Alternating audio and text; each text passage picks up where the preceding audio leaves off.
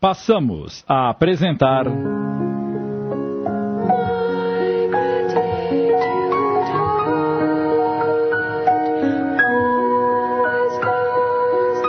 Alma e Coração. Obra de Maria Dolores, psicografada por Chico Xavier. Adaptação de Sidney Carbone.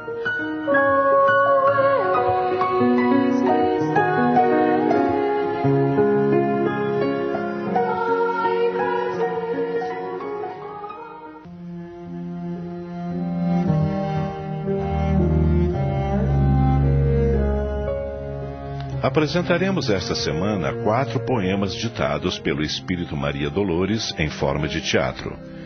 Como diz Emmanuel, dispensando apresentações que lhe destacam os méritos, ela nos entrega a alma nestas histórias convertidas em escrínio de bênçãos.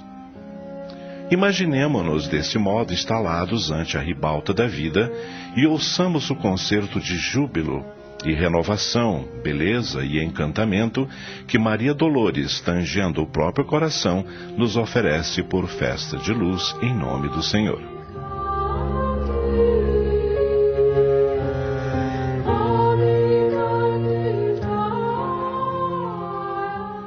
Passemos à nossa primeira história.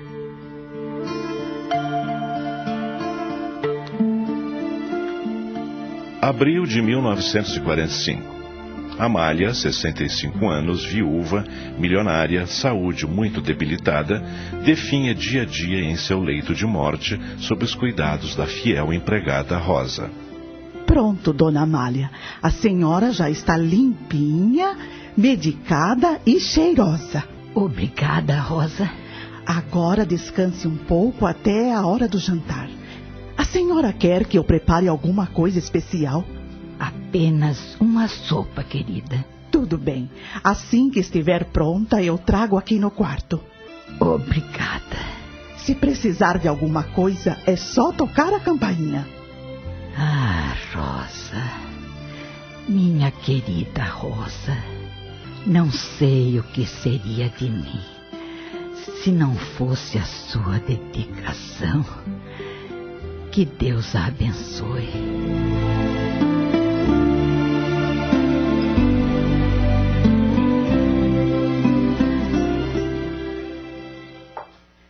Pobre da dona Amália. Me corta o coração ver ela largada naquela cama. Estava dando banho nela? Sim. É tão constrangedora essa tarefa, mas ela não tem condições de banhar-se sozinha. Não tem forças nem para levantar o braço. O que disse o médico da última vez que esteve aqui? Que a doença dela é saudade. Saudade do marido? Mas ele morreu há tanto tempo. Saudade do filho, que desapareceu no mundo há mais de 20 anos. Você o conheceu? Quando vim trabalhar nesta casa, o Pedro estava entrando na adolescência. Era um garoto muito rebelde. Andava com más companhias, não aceitava conselhos de ninguém, por isso vivia às turras com o seu Lineu, o pai.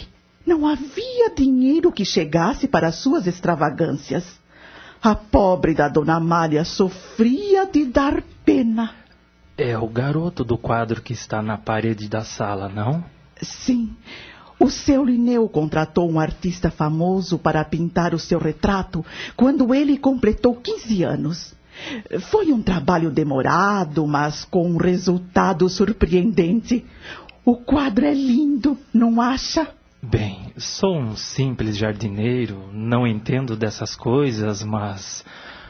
me parece uma obra de arte. E é. O artista que o retratou ficou hospedado aqui na mansão mais de três meses. O menino não parava em casa e o trabalho era interrompido a toda hora.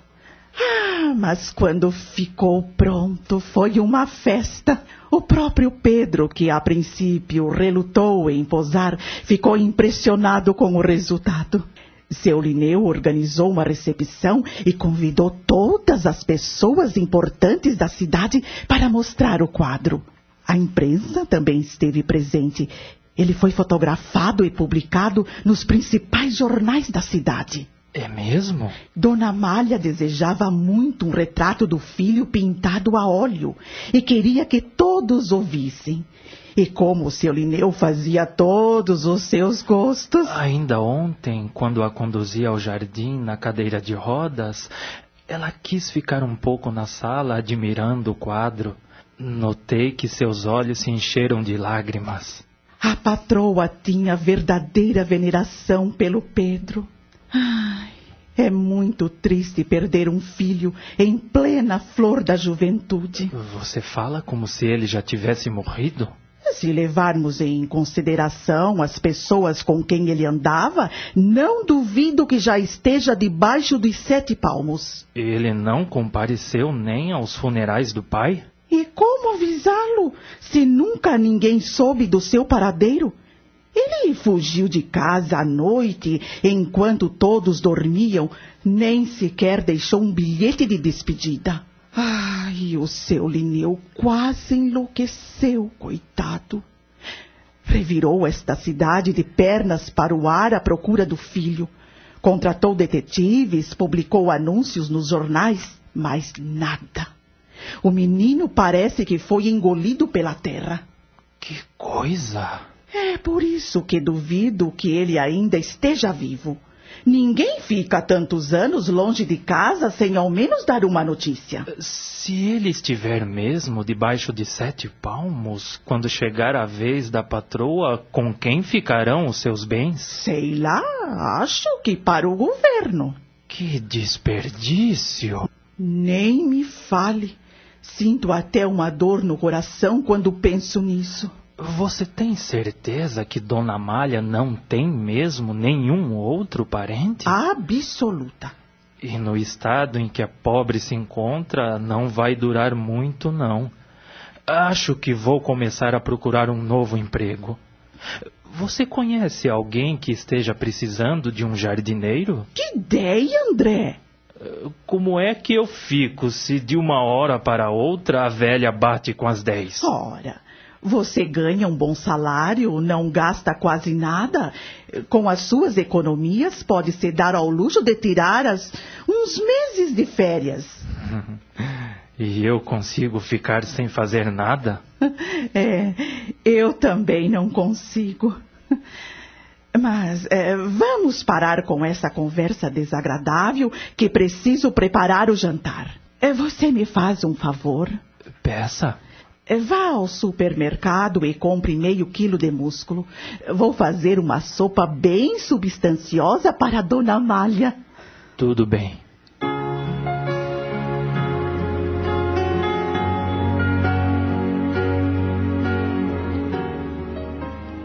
Dona Amália perdia as forças à medida que os dias passavam, e não raro implorava a empregada de confiança. Rosa, quero ir até a sala admirar o retrato do meu filho. Mas a senhora está muito fraca, dona Amália. Por favor, minha boa Rosa. O doutor Sinta recomendou que não saísse da cama. Está frio, de repente a senhora pode apanhar um resfriado. E que diferença isso faz? De qualquer forma, meus dias estão contados. Vamos fazer o seguinte. Eu peço ao André que traga o quadro aqui no quarto. A senhora poderá admirá-lo da sua cama. Não seria a mesma coisa. Mas, dona Amália. Não discuta minhas ordens, Rosa. Eu ainda mando nesta casa. Desculpe-me. Eu vou chamar o André e ele a levará na cadeira de rodas.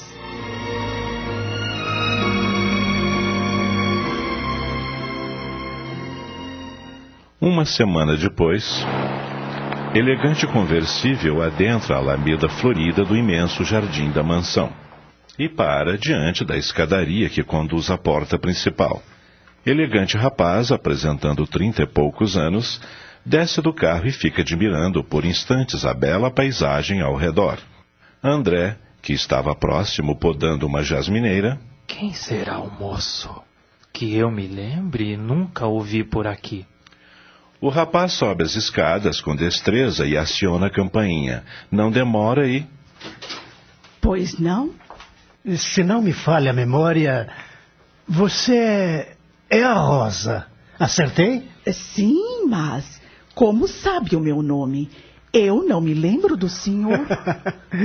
Quando eu fui embora desta casa, só tinha 15 anos e você estava começando a trabalhar para minha família. Meu Deus! Não me diga que o senhor é. é Pedro, é... filho de Lineu e Amália Alcântara de Menezes. Menino Pedro! Mas que surpresa maravilhosa! Não vai me mandar entrar? Claro, claro, desculpe. Entre, por favor, entre.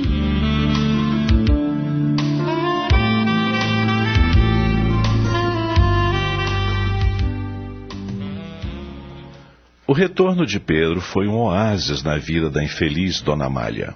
A emoção foi tão grande que ela mal conseguia acreditar.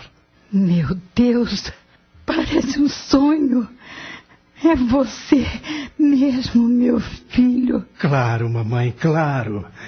Um pouco mais velho, sofrido, mas de volta ao lar. Obrigada, meu Deus. Eu tinha certeza que o Senhor eh, não ia me deixar morrer sem abraçar o meu inesquecível Pedro pela última vez. Mas eh, que história é essa de morrer? Estamos apresentando. Alma e Coração. Voltamos a apresentar. Alma e Coração. Adaptação de Sidney Carbone.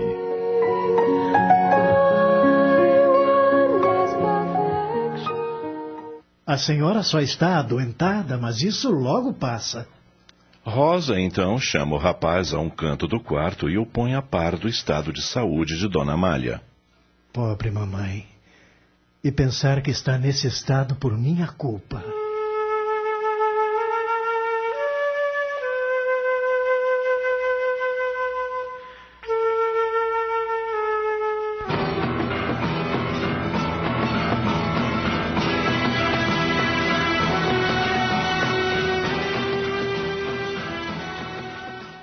Entretanto, a volta de Pedro trouxe novo alento para a sofrida Dona Malha, e, milagrosamente, ela começou a melhorar. Algumas semanas depois. Estou satisfeito. Seu quadro clínico melhorou muito nas últimas semanas, Dona Malha. Com a volta do meu filho, também me voltou a vontade de viver, doutor. Eu não lhe disse que seu mal era saudade? Quer dizer que minha mãe não corre mais risco de morte, doutor? A fase crítica já passou, graças a Deus. Então, já posso voltar à minha vida normal. vamos com calma, dona Malha, vamos com calma. Mas o senhor não acabou de dizer que a fase crítica passou? Mas não disse que já pode se levantar e sair por aí, é, cometendo excessos. Ainda não lhe dei alta. E quando vai me dar? Em breve. Continue fazendo repouso e tomando os medicamentos regularmente. Se seguir à risca minhas recomendações, ainda terá alguns anos pela frente. A notícia, porém, não agradou ao rapaz e ele pensou: Troca, lá se vão as minhas esperanças. Bem, dona Malha, no final da semana voltarei a vê-la. É, Rosa. Sim, doutor. Fique de olho nela, ouviu? Faça tomar os remédios na hora certa.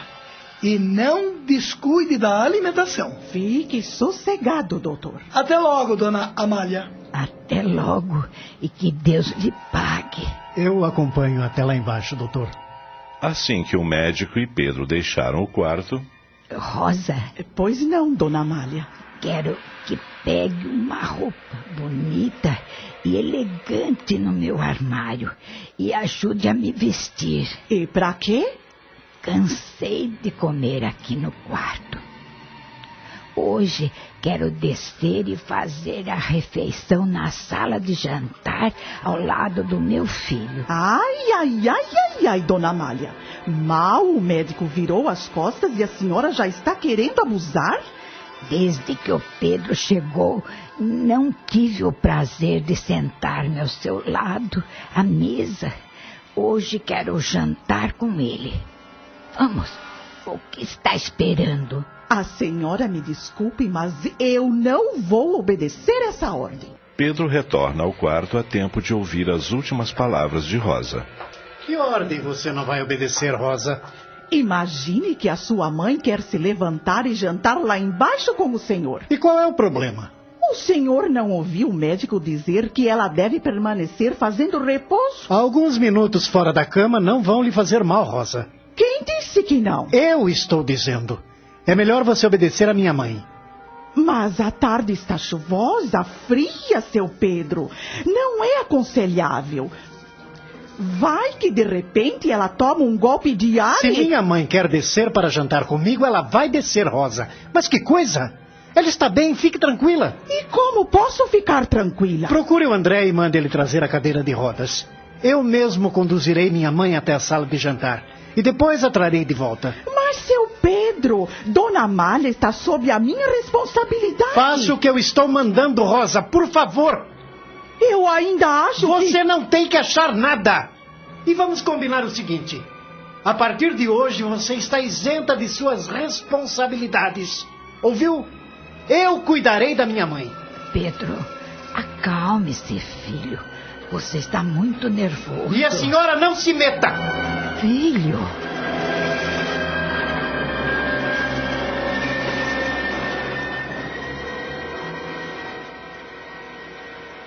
Acabamos de apresentar. Alma e Coração. Obra de Maria Dolores, psicografada por Chico Xavier. Adaptação de Sidney Carbone.